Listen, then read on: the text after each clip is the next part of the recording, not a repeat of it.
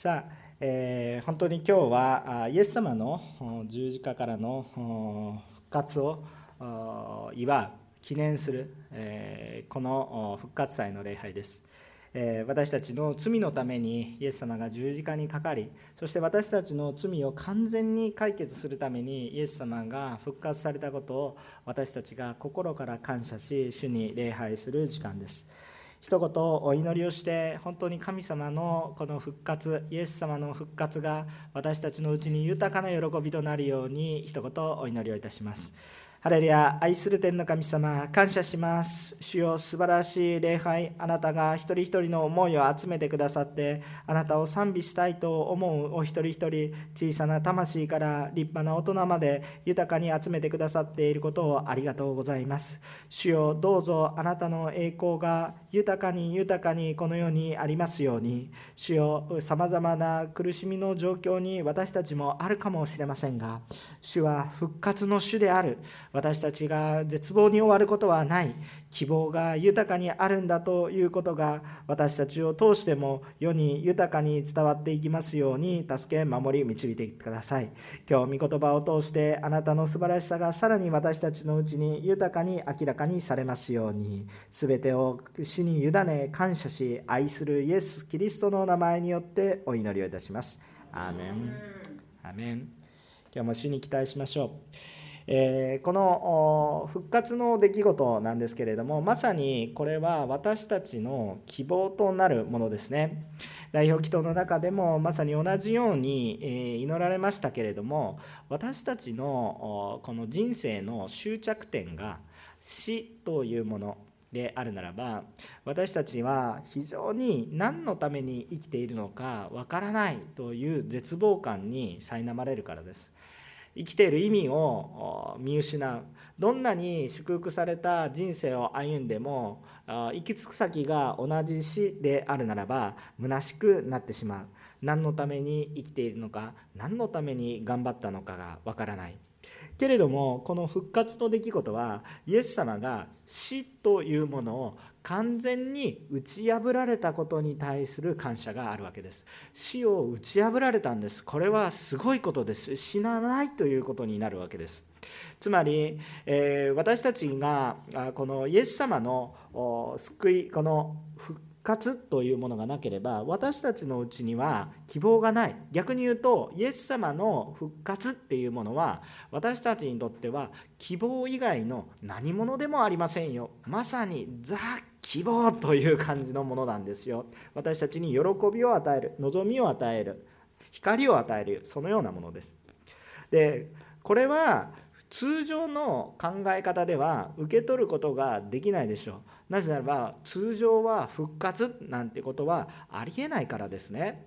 普通のことではないわけです、えー、私たちの罪の問題というのは実は普通の努力やちょっとした頑張りその程度で、え解決されるような問題では全くありません非常に重くそして私たちが償うことができないものなんだということですね。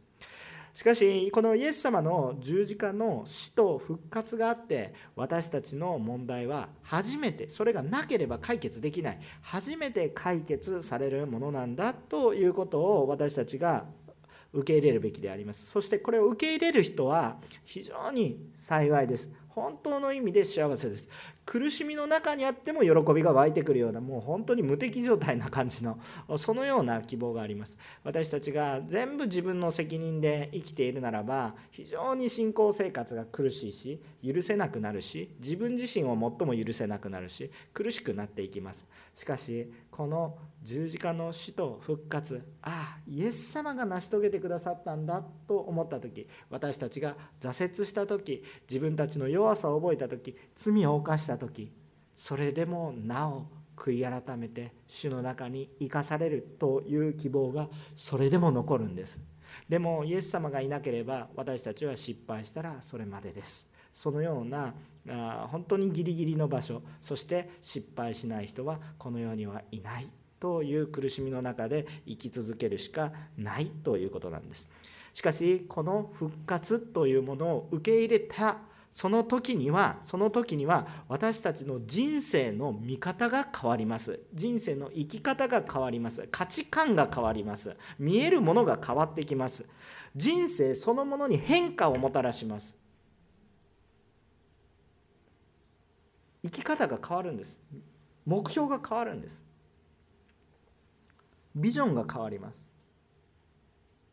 今日一歩進むために頑張るのではなく永遠に歩むために生きるようになります。今日このイエス様の復活を記録した聖書の箇所を通して私たちがこの復活をこの神様の御心ご計画の通り受け入れていくことの恵みを分かち合っていきたいと思います。3つのポイントでお話しします。まず第一1番目利益のためではなくイエス様だけを慕い求めた女たちから学ぶ。利益のためではなくイエスだけを求めた慕い求めた女たちから学びましょう。一節を見たいと思います。このように書いてあります。週の初めの日の明け方早く彼女たちは準備しておいた香料を持って墓に来た。このように書いてあります。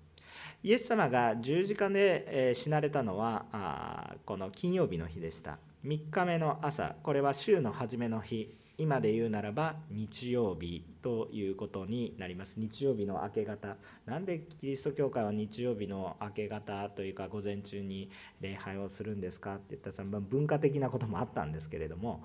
しかし、えこのイエス様の復活にちなんで、え記憶してという思いが多かったと思いますね。えー、まあ、文化的に言うとえユダヤ人たちは土曜日、えお休みをしますのでえ日曜日は仕事をする日ですね。でもユダヤ人たちでイエス様を信じた人たちはそれでもイエス様を礼拝しないといけない。礼拝することっていうのは仕事っぽいことも多いでしょ。だから安息日に礼拝ができなかったんですね。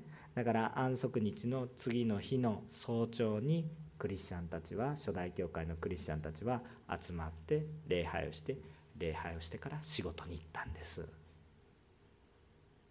蒼天祈祷が手術礼拝でしたね。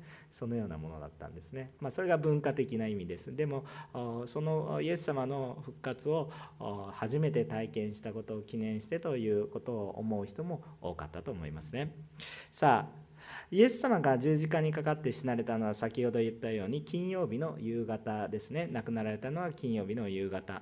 そこから埋葬しました。大急ぎで埋葬することになりました。あその次の日が安息日の土曜日ということになります。土曜日は日没とともに終わります。安息日は日没とともに終わります。ですから土曜日の、え夜までが、え夜に入るその時日が沈むまでが安息日。安息日は何もすることがユダヤ人にとってはできません。イエス様をこう埋葬しました。もう周りは真っ暗。安息日も夜から始まります。そして土曜日一日中安息日を守ります。安息日を守ると一日が過ぎていってしまって、えそしてえまた夜中になっていってしまいます。えですから女性たちが動けるような状況ではありませんでした。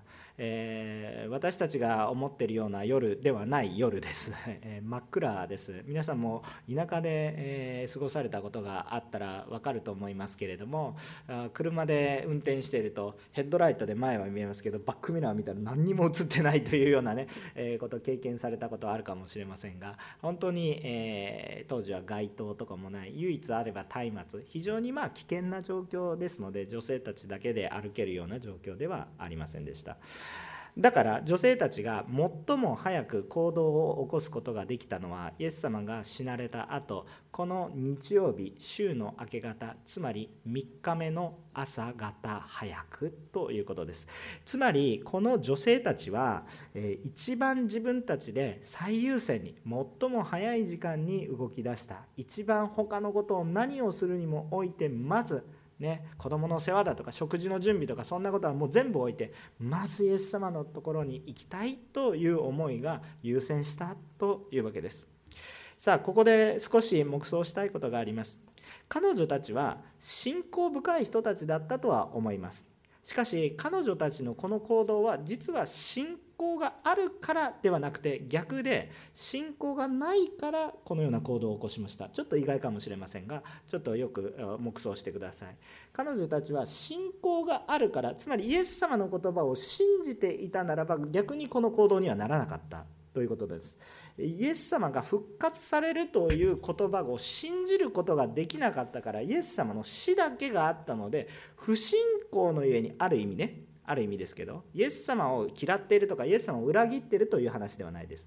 しかしイエス様の言葉を信じられなかったからこのような切羽詰まった思いになった。悲しみのあまりに暮れていたということになります。信じられなかったのでこのような積極的な行動に出たという、えー、少しまあ逆説的な現象が起こっている。イエス様のことを慕い求めている思いは大きかったんだけれどもでもイエス様の言葉が受け入れられなかったんです。それは忘れていたかもしれません。ただの不信仰じゃなくて思い出せなかったということかもしれません。イエス様彼女なぜならなぜそう言えるか。彼女たちは復活したイエスを探しに来たのではなく死んだイエスをなぜ香料を持ってるんですか。死体に匂いが移らないようにフラン汚く腐乱しないようにそのね持つ役ですよね。こう匂いを消すためにせめて。だから急に十字架から下ろして急に埋葬したから日没まで間に合わないといけない。イエス様が3時頃亡くなられた。あと3時間しかない。十字架から下ろしてちゃんと埋葬して墓の場所まで行く。もうほとんど時間がありません。もうバタバタバタドーンと封印した。それではあんまりだと思ったんですよね。あんまりだと思って。だからもう少し何かとその思い。だから彼女たちは死んだイエス様を探しに来たんです。実はイエス様の言葉を信じきることができていなかったということです。実は不信仰のゆえにこのように来ました。彼女たちには人間の限界がありました。しかし死んでもなおイエス様のことを思う思いがあったからこそこの行動に出ら出ることができます。非常に勇気のあることです。イエス様に対してもう亡くなってしまったかもしれないけれども自分たちも何かできることがないかと思って墓を香料を持って訪れたわけです。しかし本当は現実は難しいものになるはずだったということを彼女たちも実は知っていたはずなんです。なぜでしょうか？他の福音書を参考にするとイエス様の墓は遺体が盗まれないように兵隊たちが守っていました。そして誰でも簡単に封が開けられないように非常に大きな石で封印をされていました。女性たちの力でどうのこうのできるようなそういうものではないということですね。厳重にガードされていて大きな石で封印されている。行ったところで追い返されるだけだしこの誰もいなくてもこの石を取り除けて墓の中に入るという手段がないわけですね。男性たちがついてきてるわけでもない。この女性たちばかりでこう動いてきているわけです。まあ女性も力持ちもいたと思いますけどそういうレベルの話ではないということですね。でそのような状況の中で、えー、それでも何かできないかって思うその思いがあったんですね。状況を見てただ状況判断ができて可能か不可能かだけではなくそれでもイエス様のことを思ってでもこれは人間の実は努力の限界でそれでも素晴らしいものなんです。これは後に実ってくるんですけれども彼女たちがでもここで注目したいのはイエス様の墓を訪れた理由はつまり自分の利益を求めたことではなかったということが明らかです。何ももらうことはできない。何もむしろできないむしろもらうばかりじゃなくて何もできないけれども主をしたい思うその思いから体が動いていきました論理的な考えではありませんけれども主のために何ができるかちょっと考えればあもう少しローマ兵にお話をしたりローマ兵に賄賂を渡したりそういうことを考えるかもしれないんですけれどもそういうことではなくてもうただひたすら主の前に行こうというふうに思いました。イエスがかつて語られた復活については信じ聞いてはいたものも信じることができていませんでした。でけれども彼女たちの足はイエス様の墓に向かいました。しかしこの思いこそが信仰はなかったんだけれどもこのイエス様に会おうという思いが奇跡につながります。奇跡につながるというか奇跡の場にいることになります。ちょっとこう難しい話をします。信仰はないけれども信仰がないんだけれどもイエス様と共にいたいという思いが奇跡の場にいることにつながりました。これは最後につながりますから覚えておいてください、えー、私たちも主に対してえこの女性たちのこの姿を通して私たちも何かイエス様から何かをもらおうとか、えこう何かを実益を得ようとしてイエス様の前に行くのではなくただイエス様を求めていくという姿勢をこの女性たちから私たちは学ぶべきことだということですね。何かをイエス様を信じたからそのことによって何かを得るというそのそういう実益を求めていくのではなくてただイエス様を愛する慕い求めるあイエス様という人格のある方がいらっしゃってその方が苦しまれた私たちのために労苦してくださっている方がそのイエス様を愛する思いがまず私たちの中に人格的な出会いをしましょうってよく言いますけど本当そうですね。あの何か理屈で理屈先行こうだからこうなる良い利益が得られる社会が良くなる家族が回復されるからイエス様のところに行こうとするのではなくて目的はまずイエス様に触れられたいとその思いが私たちの中に少しでもあるならばいいですか？信仰がなくても別のことが開けてきます。信仰も逆にそこから開けてきます。だからまずイエス様という方に皆さん触れてほしいんです。イエス様を知ってほしいんです。イエス様がどういう方なんか知らないのに信じなさいとは言いません。とにかく知ってください。聖書読んでください。触れられてみてください。祈れと言われたら祈ってみてください。まだ信じてなくてもいいからイエス様に出会おうとしてみてください。そこから不思議なことが始まっていくんです。人間にはできない不思議なことがある。だから私たちも今日もうイエス様を信じている人だからこう集まってると思うんですけれども。でももう一度ねもう一度あ今日集まっているのは今日この礼拝の中で私はイエス様の心に触れたい。何かもうこう七松が神学的に新しい教えを聞きに来たのではなくてもうただひたすらイエス様に会いたい。私はイエス様に触れられたいと思っている人は今日恵みを絶対に受けます。アメン。2番目のポイントですね。神様のご自身の働きによって復活の約束の言葉が思い出される。神様の働きによって復活の御言葉が思い出される。神様の働きによって約束を思い出すことができるということですね。2節から8節ですね。ちょっと走って読みます。見ると石が墓から脇に転がされていたそこで中に入ると、えー、主イエスの体は見当たらなかった。そのため途方に暮れていると身をまばゆいばかりの衣を着た人が2人近くに来た。彼女たちは恐ろしくなって地面に顔を伏せた。するとその人たちはこう言った。あなた方はどうして生きている方を死人の中に探すのですか。ここにはおられません。よみがえられたのです。まだガリラヤにおられた頃主がお話になったことを思い出しなさい。人の子は必ず罪人のたちの手に引き渡され十字架につけられ3日目によみがえると言われたでしょう。彼女たちはイエスの言葉を思い出した。この時まで彼女たちはもうイエス様が復活されるなんていうことは覚えてないしイエス様の言葉を信じることもできてなかったんです。信仰者だからできた信仰が強かったからできたっていうのはイエス様を思う思いという意味でその信仰ということを言っているのであるならば正しい表現なのかもしれませんが厳密に言うと神様のイエス様の言葉を信じられなかったような人たちですね。それでもでも素晴らしい人たち人格本当にイエス様を求めた人たちなんです。素晴らしい人たちですよ。で、えー、でも忘れてたんです。思い出すことができないんです。むしろ忘れてたからこそイエス様の墓に行きました。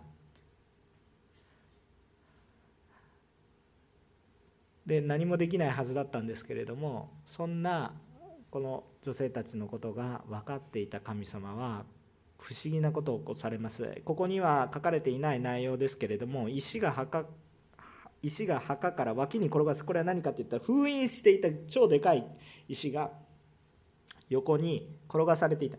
これはまあ主の働きがあったことですね。ローマ兵たちに起こった出来事さまざまなことここでは割愛されているんですけれどもしかしさまざまなことがあったことが他の勲章を見ると引用することができます。えー主が働かれたんです。そしてその中に行ってみるともう墓は空だったんです。中何もないんです。イエス様の体にせめてイエス様の死体にせめて丁寧にね丁寧に整えてあげたい。ってそれだけの準備をしてきたん。ですそれだけでもしたいと思ってきたんですけど体すらない。もう何にもできない、えー、墓が空いていたこともまず驚きですけど墓の中に体がない。もうなんていうことだ。この絶望感ですね。普通言ったらどう考えるんですか？ローマ兵たちが持っていった。もうその礼拝も何もできないようにするために。もうもう私はイエス様の体にすら触れることができないのかっていう絶望感。分かりますか？行方不明になられた方の方がもし本当に死んでしまっていてもせめてご遺体には会いたいと思うのがやっぱり近しい人の思いですよね。でもそれすら触れられないっていうことなんです。本当につらい悲しい。しかしそのような人間的な絶望感に浸っているそこに神様は近づいてこられるわけです。ここでは2人の人天使たち別の聖書の箇所ではイエス様ご自身が近づいてきた姿も描かれていらっしゃいます。イエスの墓は明けはた放たれていて空っぽでした。そしてこの出来事に対して女性たちは当惑していたんですけどそこに神の使い天使もしくはイエス様ご自身が神様の働きとして近づいてきてくださいます。そして神の言葉を語りかけます。重要な3つのことを話しています。生きている方を死人の中に探してはいけない。生きている方を死人の中に探してはいけない。あなたは死人を探しに来たけれども私たちの救い主は死んではいない。いや死なれたけどよみがえられた。今生きているんだよ。死人の中に探すのではない。皆さん私たちの信仰生活をこの必ず死ぬことの中に自分の人生を必ず滅びるものの中に探してはいけません。それは死人の中に生きている人を死人の中に探すようなものです。必ず滅びるものを一生懸命求め続けてもそれは滅びますから。生きているものを探さないといけないんです。主は主が生きておられるんです。2番目のことはイエス様は復活されたよみがえられたのですと言ってイエス様は復活されたんだっていうことです。イエス様は死ななくて生きているという意味ではない。イエス様は完全に死んででもよみがえられた。復活されたんだということを宣言しています。そして3番目。これはあらかじめ言っていたでしょう。思い出しなさい。ガリラヤで何度も語ったでしょう。十字架の死と3日目の復活はかつてイエスが語られた約束であったことをこの主の使いもしくは神ご自身がはっきりと伝えられるわけです。その時に初めてこの彼女たちは確かにそうだあの思い出したけれどもイエス様は確かに意味不明だったけれど何度も何度も同じこと繰り返されていたよなということを女たちはこの時初めて気づきました。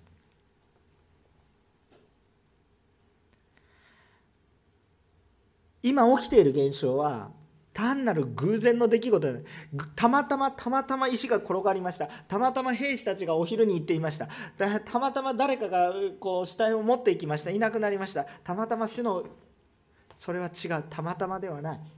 偶然ではなくてもう主がかつてからずっと準備されてむしろこのことのために何度も何度も告白されていてそれが今起こっているんだな。これは神様のご計画であった。イエス様は十字架につけられたことはつけられたんですね。自分で十字架にかかったわけではないんですけれども。でも本質的には自ら使命を持って十字架に出向いていったんです。十字架を避けることはいくらでもできました。しかし目的を持って計画を持ってイエス様は十字架にフォーカスを当ててある意味ご自身で十字架にかかることを受け入れご自身でそれを行われたというふうにも言えることができます。イエス様は罪と死に負けたのではありません。サタンの攻撃に負けたのではありません。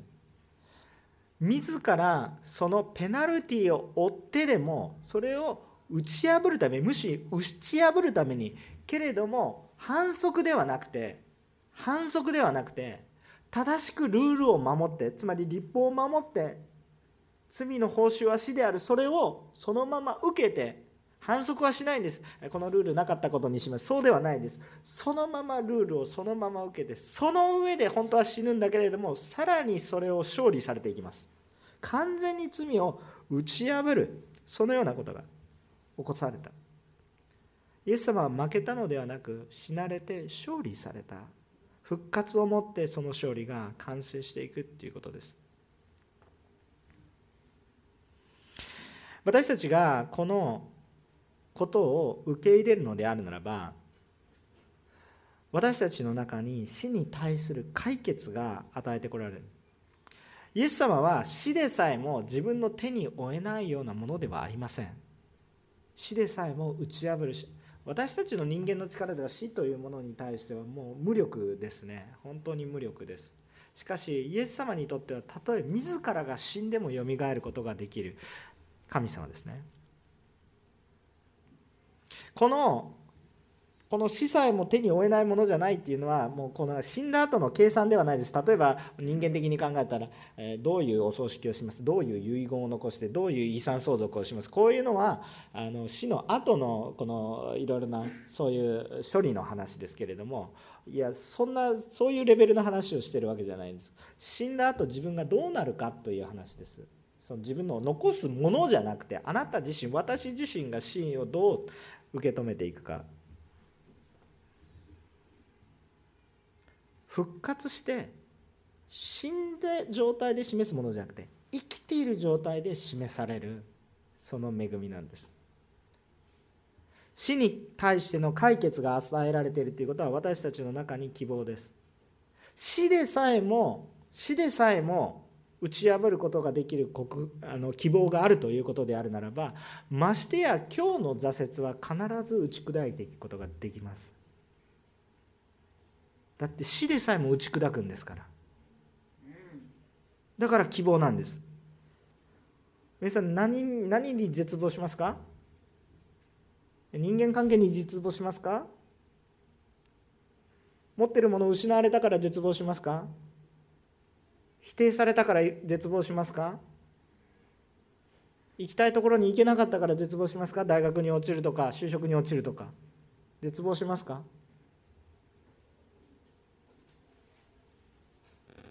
それは打ち破ることができます。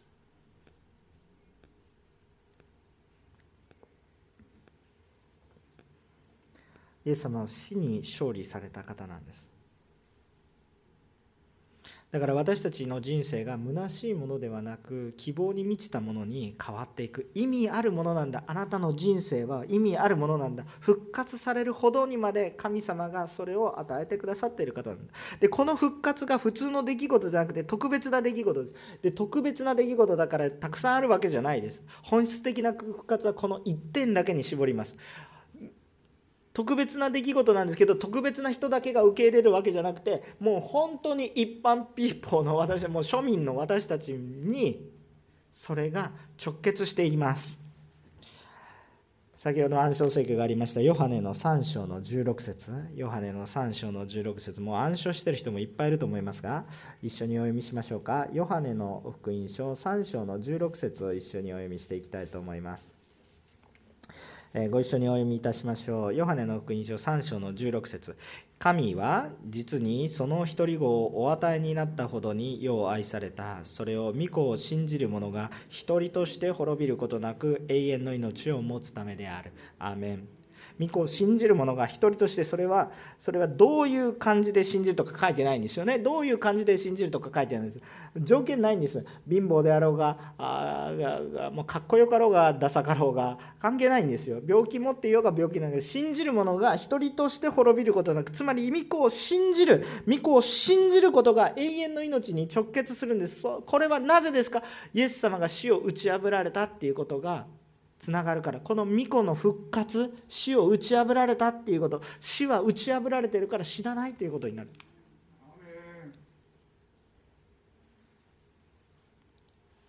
じゃあ3番目のポイントなんですが。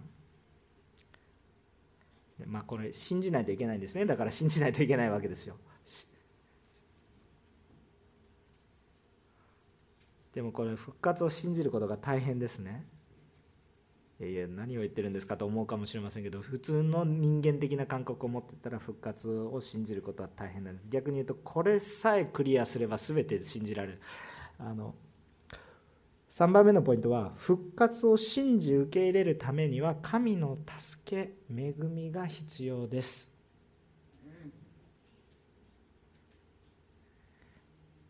8節から12節をちょっとお読みします。彼女たちはイエスの言葉を思い出した。そして墓から戻って11人と他の人たち全員にこれらのことを全て報告した。それはマグダラのマリア、ヨハンナ、ヤコブの母マリア、そして彼女たちと共にいた他の女たちであった。彼女たちはこれらのことを人たちに話したが、この話はたわごとのように思えたので、人たちは彼女たちを信じなかった。しかし、ペテロは立ち上がり、走って墓に行った。そして、かがんで覗き込むと雨布だけが見えた。それでこの出来事に驚きながら自分のところに帰った。こう書いてあります。先ほどから言ってるようにこの復活の出来事私たちはどのように信じることができますか。ちょっとちょっと皆さんにお伺いします。皆さんは復活を本当に真剣に受け入れ信じていますか。アーメン。感謝ですね。感謝ですね。まあ教会のシチュエーションだと感謝です。家に行ってね、ノンクリスチャンの家族に囲まれて「お前復活本当に死に死者が復活するってお前頭おかしいんじゃないか」って言われてみんなからね家族全員20人ぐらい集まってるところでバーって言われて「当たり前です信じています」ってまあ言えるかどうかなんですけど。まあ今はねアメンですよ。もう私もアメンアメン感謝。ね会社で。取引先で「あなたクリスチャン？本当に復活信じてんの？頭おかしい。そんなこと信じてるような人はちょっと信頼できないから取引やめます」とか言われてくる。いやそれそういうそういうシチュエーションあるでしょ。子供たちもあるでしょ。学校で。子供たちほとんどいないんですかね。学生の方もいらっしゃるでしょうとね。学校で「はあ何言ってんの?」みたいな。ね。日本ってそういうグラウンドですから。本当に信じてますか？っていうね、まあ、もう皆さん信じてるからここに来てるでしょ。それ疑ってるわけじゃないです。でも深く探ってくださいっていうことですなんで私たちはそれを信じることができているか。皆さん信じてることを私は疑ってるわけじゃなくて貶めようと恥ずかしめようとしてるわけでもありません。皆さん信じてる。先ほど「アーメン」って言ったその「アーメン」をそのまま私も信じます。でも皆さんが信じたその理由は何かということを知ると知ると皆さんの生き方また信仰生活も変わるんです。これは皆さんが信じたのではないよっていう話なんです。皆さんが信じてるんだけど皆さんの力では絶対に信じられないよ冷静に考えてください。死者が復活する。もうそれしたら誰も苦労しませんみたいなね。復活の呪文を唱えます。復活しますって誰も苦労しません。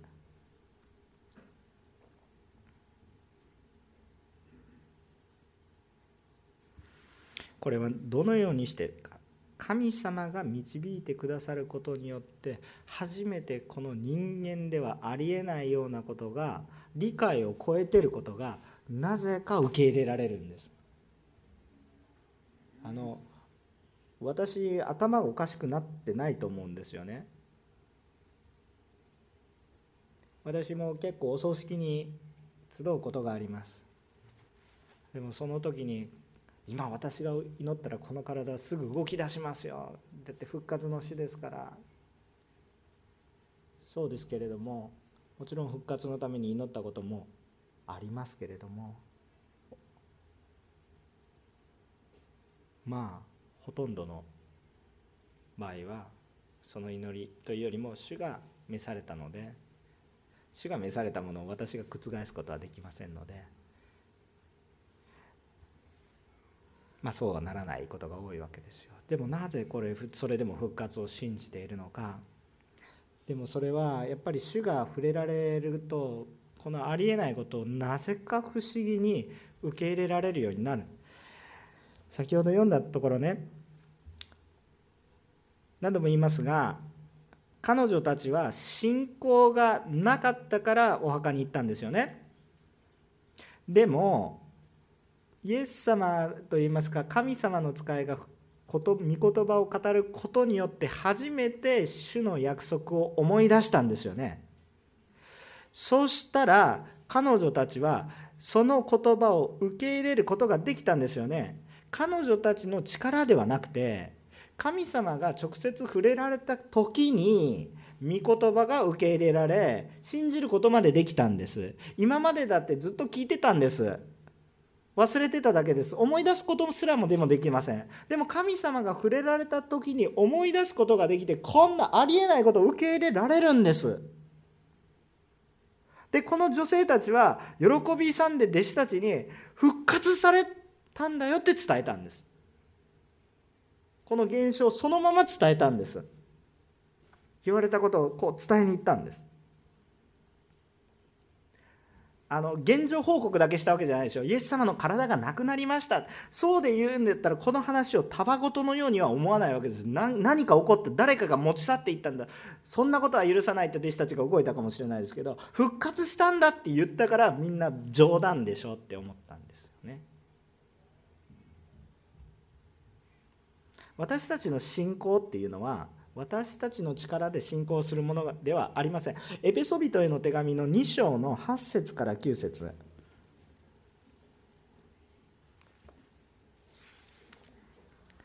エペソビトへの手紙の2章の8節から9節。まあ、昨日もちょっとセミナーやっててここ引用したんですけれども。信仰すら恵みなんだ。賜物なんだ。神様から与えられるものなんだ。そういう御言葉です。エペソビトへの手紙の2章の8節から9節にはこのように書かれてあります。この恵みのゆえにあなた方は信仰によって救われたのです。それはあなた方から出たことではなく神の賜物です。行いによるのではありません。誰も誇ることのないためです。アーメンだから彼女たちの行いが素晴らしかったからではなくもちろん素晴らしいんですけど 素晴らしいところあったんですけれどもでもそこに神様がくれてくださったから信仰に至ったんです。復活っていうものを受けることができた。私たちがイエス様の死と復活が私の罪を解決し罪から救われ永遠の命を持つことにつながるっていうことを受け入れるためには自分の経験とか自分の知恵とか人間的な考えをいくら働かせても絶対に受け入れることができません。わけわからん話です。これは神様の助けがあって初めてわかることなんです。もうちょっと言うと後で出てくる精霊様の助けの話になるんですけれども自分の力では信じることはできない今日皆さんがここにいて平然と復活信じますか？アーメンって言ったそのアーメンの力はあなたの力ではありません。だから私たちには希望があるんです。自分の力で死を打ち破ってくださいって言われたら死打ち破れますか？打ち破れないでしょう。でも主が私たちにそう言わせてるんです。だから力があるんです。じゃあどのようにして主の助けを受けることがあるでしょうか、まあ、どうしたらいいですかっていう質問を私が自らするもうこの質問自体がおかしいんですけど一応ちょっとね、その土台まだ私たちが分かっていない土台にどうしたらいいかなって。とにかく主に近づこうとしてください。もう訳分かってなくていいです。イエス様に近づこうとするんです。最初後で話がつながりますよって言いましたよね。いいですか？この女性たちは信じて神学的にイエス様復活するはずだから絶対に会いに行こうとかは全然思ってないです。もう死んじゃったどうしようと思いながら言ってるわけ。でもイエス様のそばに行こうと思ったのでイエス様から触れられたんです。そこから信仰が始まったんです。意味わかりますか？主に近づこう。ただ私たちは信じよう信じる信じよう信じようじゃなくてまずイエス様という方に出会う。イエス様を見る。主に近づこうとする。そこから主が不思議なことを皆さんに行われます。何かしら体験したから皆さんここにいるんです。体験してない人はどうやったら信じれるんだろうかっていまだに腕組みしながら何言ってんだこの牧師はと思ってると思います今でも。でもとにかくイエス様っていう方が本当に私のために死んでくださったのは何だろうと言ってわけわからんままに探し求めた人は触れられた経験が必ずあるだから今日平然とイエス様の復活信じますか信じますって言うんです。頭おかしいんじゃないですかと思いますけどおかしいとは私は思いません。私も体験したから。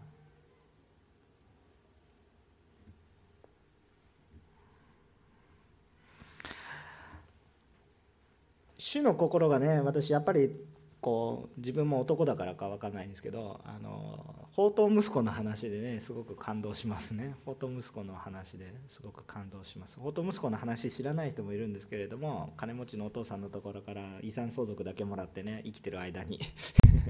お父さんあんたはいらないから金だけくれって言ってね。で遊び倒して一文なしになってボロボロになってでももうね生きていけないからお父さんのところに帰ろう。どういうどういう顔して帰ろうかなみたいな感じで帰ってくる。その時に家に行こうとした時にこの父親の態度がルカの福音書の15章の20節に書いてあるんです。ルカの福音書の15章の20節にどう書いてあるんですか。これねもうあ自分こういう父親になれるかなと思うんですけれども結構厳しいかもしれない。まあでもね本当の私たちのお父さんね肉親の父を超える私たちのお父さんこんな気持ちで私たちを待ってる。ルカの福音書の15章の20節にはこう書いてあります。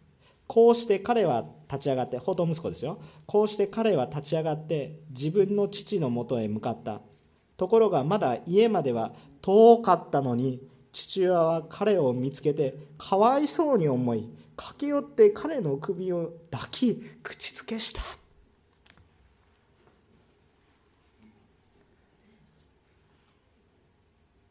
家の前まで来てどうしようかなってこもうボロボロの身なりなんですよ。向こうどうしようかな臭いし、ね、立派なものはないないし立派なこと言って家出たんだけど全部食い潰してそれもあっという間に事業をして失敗したんじゃなくて遊びほうけて失敗してもう何も見せることがない。でも戻ろうとしたそしたらその父親はまだはるか遠くに息子がいるのに見つけるんですよ。どうやって見つけるの？どうやって見つけるの？それは毎日毎日毎日毎日来るかな？帰ってくるかなって待ち続けたからですよ。探してたからですよ。どこに来るのかな？いつもいつも時間があったら街を見ていつもずっと見て草原を見て人がいないかな？同じぐらいの年代の人がいないかな。ずっと見てるわけ。待ち続けてる。待ち続けてる。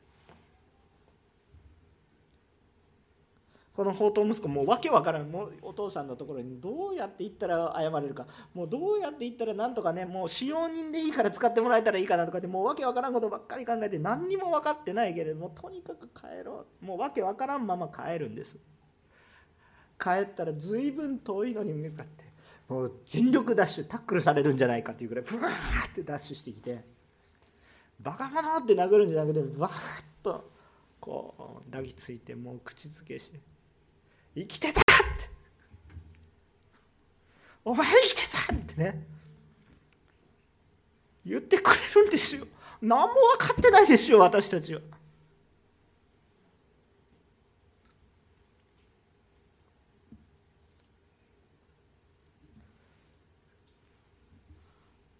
この女性たちも何も分かってなかったんですけどイエス様死体求めてきたんです。そしたらどうせと神様の愛がふわっと降ってきてああ理屈じゃないんだな。自分の力じゃないんだな。ああ私は愛されてるんだな。命があるってこういうことだな。ってそれが降ってきたんです。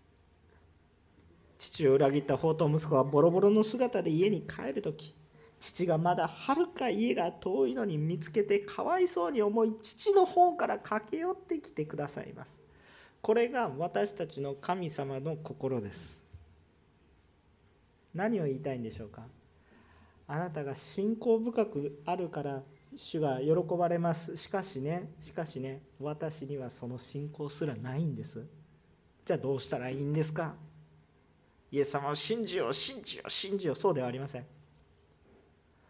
まずイエス様本当に助けていただけるでしょうか？ね。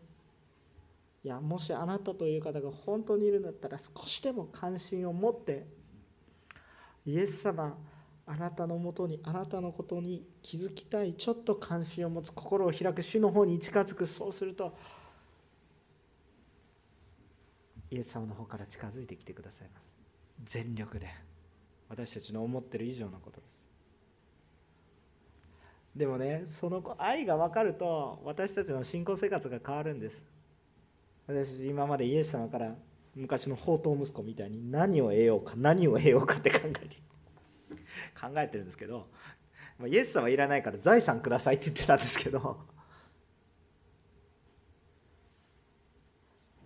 こんなに愚かな私のためにイエス様が私に触れてくださるから。こんなイエス様に私も近づきたい。私も捧げたい。皆さんなぜ礼拝するんですか？イエス様の愛が分かっていればその質問自体が消えます。なぜ主に仕えたいんですか？イエス様の愛を感じてたらそのなんで使えないといけないんですか？なんで祈らないといけないんですか？なんで奉仕しないといけないんですか？質問が消えます。こんなに私のためにしてくださってる方を私は無限にできない。もっとただ主に近づきたい。少しでも近づこうとしたらイエス様はそれを見逃す方ではありません。必ず見つけられます。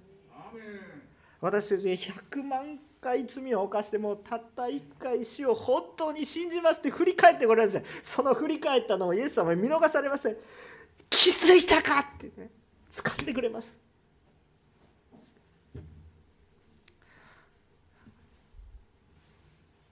皆さんお願いです。これはもうねお願いです。命令もすることもできません。お願いですイエス様の愛にお願いだから触れてください。関心持ってください。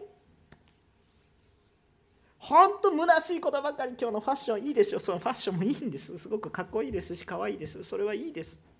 いいですけどそれがあなたの人生を変えます。本当に変えるのはイエス様です。だからそれを信じて私たちも生きたい。イエス様はこの復活を通して主の御心を行われました。罪から救われるという御言葉の完成です。でもこの御言葉は完成していますが今私のうちに完成しないといけないです。どうぞ私たちは復活の信仰を持って生きる私たちとなりましょう。この御言葉の成就が私たち一人一人にあるように思います。それは私たちが頑張ろうということではなくまずイエス様に触れていこうとすること。イエス様の死の前に出ていこうとすること。死を慕い求めること近づくこと主の助けを受けること復活を受け入れ新しいものに変えられた喜びこれは比べることができません。現在コロナの中や戦争の中でさまざまな問題がもうニュースずっと見てたらもうこう心が痛み痛みで痛んでいろいろしてますけどね皆さんもね本当に献金してくださったり使えたり。個人で本当に助けてくださったりもう皆さんしてますよ。してる。でももうしてもしてもどうする心痛いですね。でも主の働きに触れ続けていく不思議なことを皆さんの人生の中にもまたそれぞれの中にも主が起こされる。私たちは復活の主を信じます。この御言葉は初めから約束されていた御言葉の成就です。偶然起こることではないです。たまたま出会ってお違います。イエス様はずっと探しておられます。計画の中にあることです。それを覚えて今日私も主の中にあって復活の人生を歩んでいるのだから罪あることに対して関心ばかり向くのではなくイエス様に向かってまた罪あることの中にああ葛藤を覚えてしまってそれに負けてしまった時もそれでもイエス様なんで私はって近づいてみてください。それが悔い改めとなります。主が助けてくださいます。深く悔い改め深く導かれていく。皆さんの素晴らしいクリスチャンとしての人生証人としての人生が広がることを宣言いたします。お祈りいたします。